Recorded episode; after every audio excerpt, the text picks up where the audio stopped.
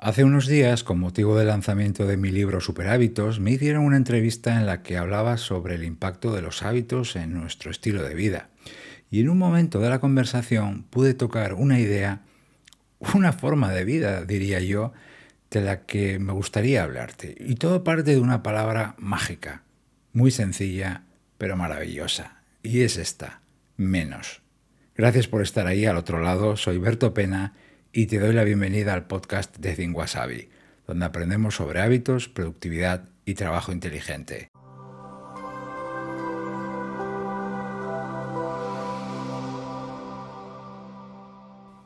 A lo largo de mi carrera y de mi vida personal, no es que haya conseguido grandes cosas, pero hay alguna que otra de la que realmente estoy orgulloso.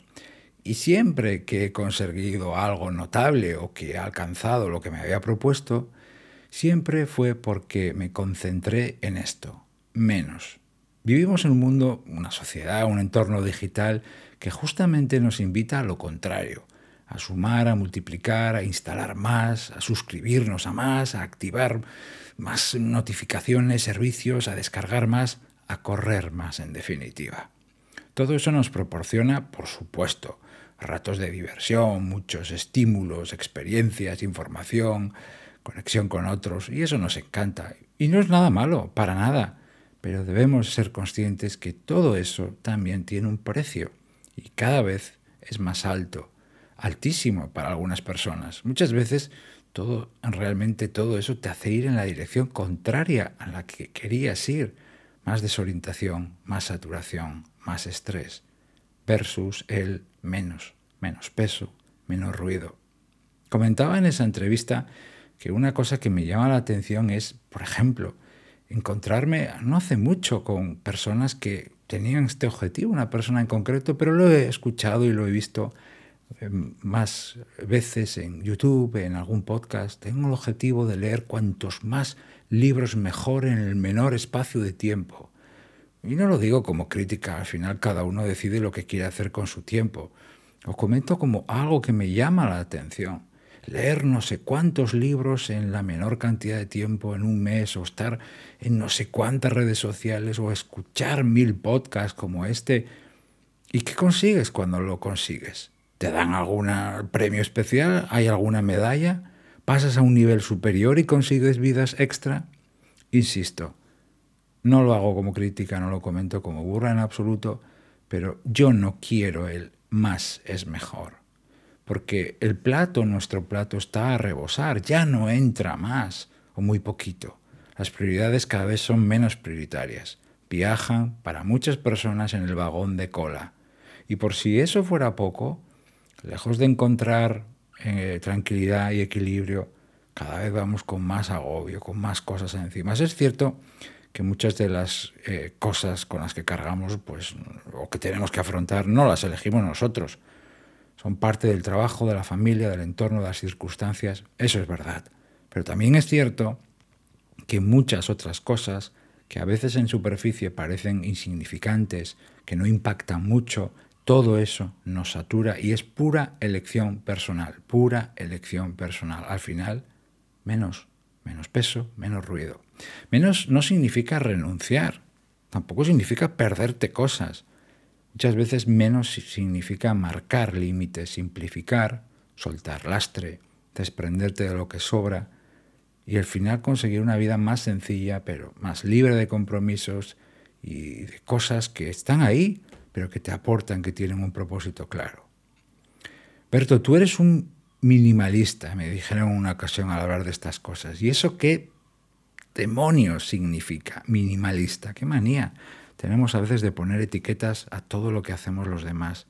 Yo elijo reducir y enfocarme menos, no para decir, hey, mira qué vida más zen llevo o más minimalista.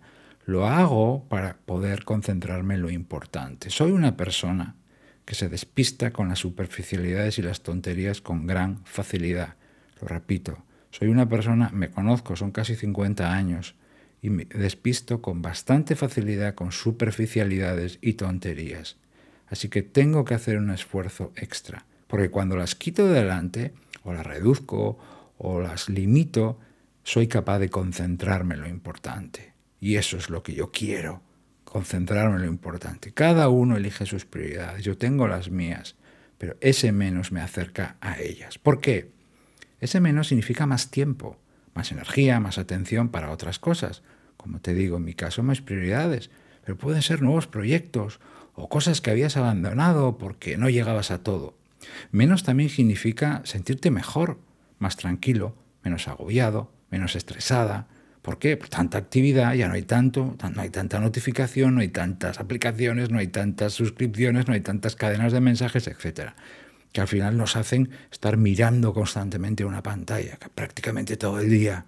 Menos significa también estar presente aquí ahora. Estoy grabando esto, estoy delante de un micrófono hablándote a ti. Ser consciente de cada situación que vives. Esto cada vez es más difícil. Hacemos las cosas como si estuviéramos viendo un documental. Y ese menos te permite saborear cada momento. Estoy saboreando este momento de, de, hablarte delante del micrófono, como si estuviera contigo ahí. Cada actividad, la compañía de cada persona con la que estás. Menos también significa sentir más libertad. Al final, lo que sientes, esa libertad es la que sientes cuando cargas con menos tareas estúpidas a veces, o actividades que no te aportan, o compromisos que son absurdos o hábitos innecesarios, lo que tú quieras poner en ese saco. Menos, menos peso, menos ruido. Pero a ese menos, ahora voy a aterrizar un poquito, no creas que quería que el episodio se quedara en una pura reflexión, pero es importante que a veces no hablemos solo de paso uno, paso dos, paso tres, o medidas para, sino tenemos que parar y reflexionar. Las acciones y los cambios de verdad nacen de una idea, nacen de una reflexión, nacen de un análisis. Pero quiero aterrizar con este menos y te decía que no se llega fácil a ese menos. Es complicado alcanzarlo. Aquí al menos te hablo de mi caso. No sé cómo será el tuyo, cada persona, ¿verdad? Somos diferentes, sobre todo a la hora de ver o de enfrentarnos a esta saturación o a reducir. Y es que esa complicación nace no tanto de lo que hay que hacer, sino de que supone nadar a contracorriente, porque como te decía al comienzo, todo a nuestro alrededor parece que nos está gritando más, suma, añade, instala, apúntate, es decir, nos manda la dirección contraria, más cantidad y más rápido. ¿Cómo podemos empezar a practicar ese menos? ¿Cómo me puedo acercar a él si estás interesado, si te si quieres enfocarte o conseguir tiempo extra, enfocarte en tus prioridades reduciendo. Hay dos rutas, dos rutas, o al menos así las llamo yo, que hay que tomar de manera consecutiva. Primero una, una detrás de la otra, por así decirlo. La primera implica algo de lo que he hecho yo en los minutos previos, pero en serio. Analizar, contabilizar, pesar todo lo que tienes, con lo que cargas, lo que ves, eh, lo que lees, lo que haces cada día, tus rutinas. Enfócate sobre todo en el mundo digital, en tu actividad digital en el móvil. No quiero ponerle la etiqueta de que el mundo digital, Internet, nuestra eh, móvil, redes sociales, todo eso es el diablo. No quiero caer en esa trampa porque no es verdad. Todo eso es extraordinario. Pero sí que es cierto que sin límites, sin hábitos y sin marcar fronteras, se está comiendo una gran parte de nuestra atención, de nuestro tiempo, de nuestra energía, así que es lógico que pongamos el foco ahí, pero también otras cosas de tu trabajo, de tu vida personal, familiar. Intenta pesar, analizar, contabilizar. ¿eh? Eh, y también, como te decía, esa vida digital que para algunas personas se ha disparado. Muchas de las cosas que vas a valorar, anotar, a analizar, contabilizar, tener en cuenta, no las controlas ni las decides tú. Eh, es así, pero hay otras muchas que sí. Y ahí es donde hay que poner el foco para los próximos cambios. Esa es la primera ruta, analizar, contabilizar, yo lo digo así, pesar. ¿Cuánto pesa todo esto? Porque al final todo eso cargo con ello cada día. Y la siguiente ruta, a continuación de esa, una vez que hemos pesado eso, para llegar a menos implica pasar a la acción, hacer cambios. Si lo, lo, voy a decir de un modo un poco más gráfico, sacar la tijera o sacar el martillo, lo que necesites.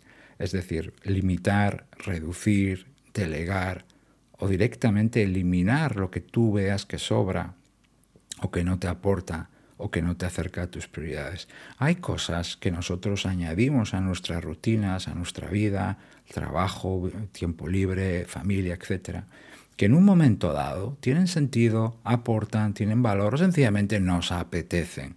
Fenomenal, pero a veces, muy frecuentemente, con el paso del tiempo, dejan de tener valor, dejan de tener sentido o no lo tienen tanto y ahí siguen, consumiendo un tiempo, cargando con ellas. Ahí es también donde hay que poner muchas veces el foco. El foco, la tijera o el martillo, como te decía.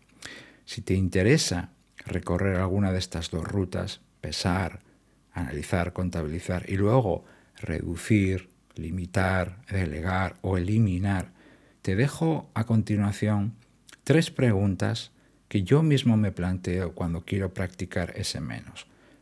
Las puedes hacer en cualquier momento, te las puedes plantear, te las dejo ahí para que formen parte, espero, de tu propio arsenal personal de, de trabajo, de recursos, Em, cuando te enfrentes a un compromiso, una rutina, una actividad, una suscripción, una red social, algo que tú vas a incorporar o que estás valorando o que te quita tiempo, hazte estas preguntas. ¿Me acerca a lo que de verdad quiero? ¿Me ayuda a mí o a mis prioridades? ¿Qué me da de verdad? ¿Qué me está aportando? De verdad. Y subraya lo de de verdad. Escarba, bucea debajo de la superficie. ¿Qué ganaría yo si reduzco esto o directamente lo elimino, que gano y que pierdo también a continuación.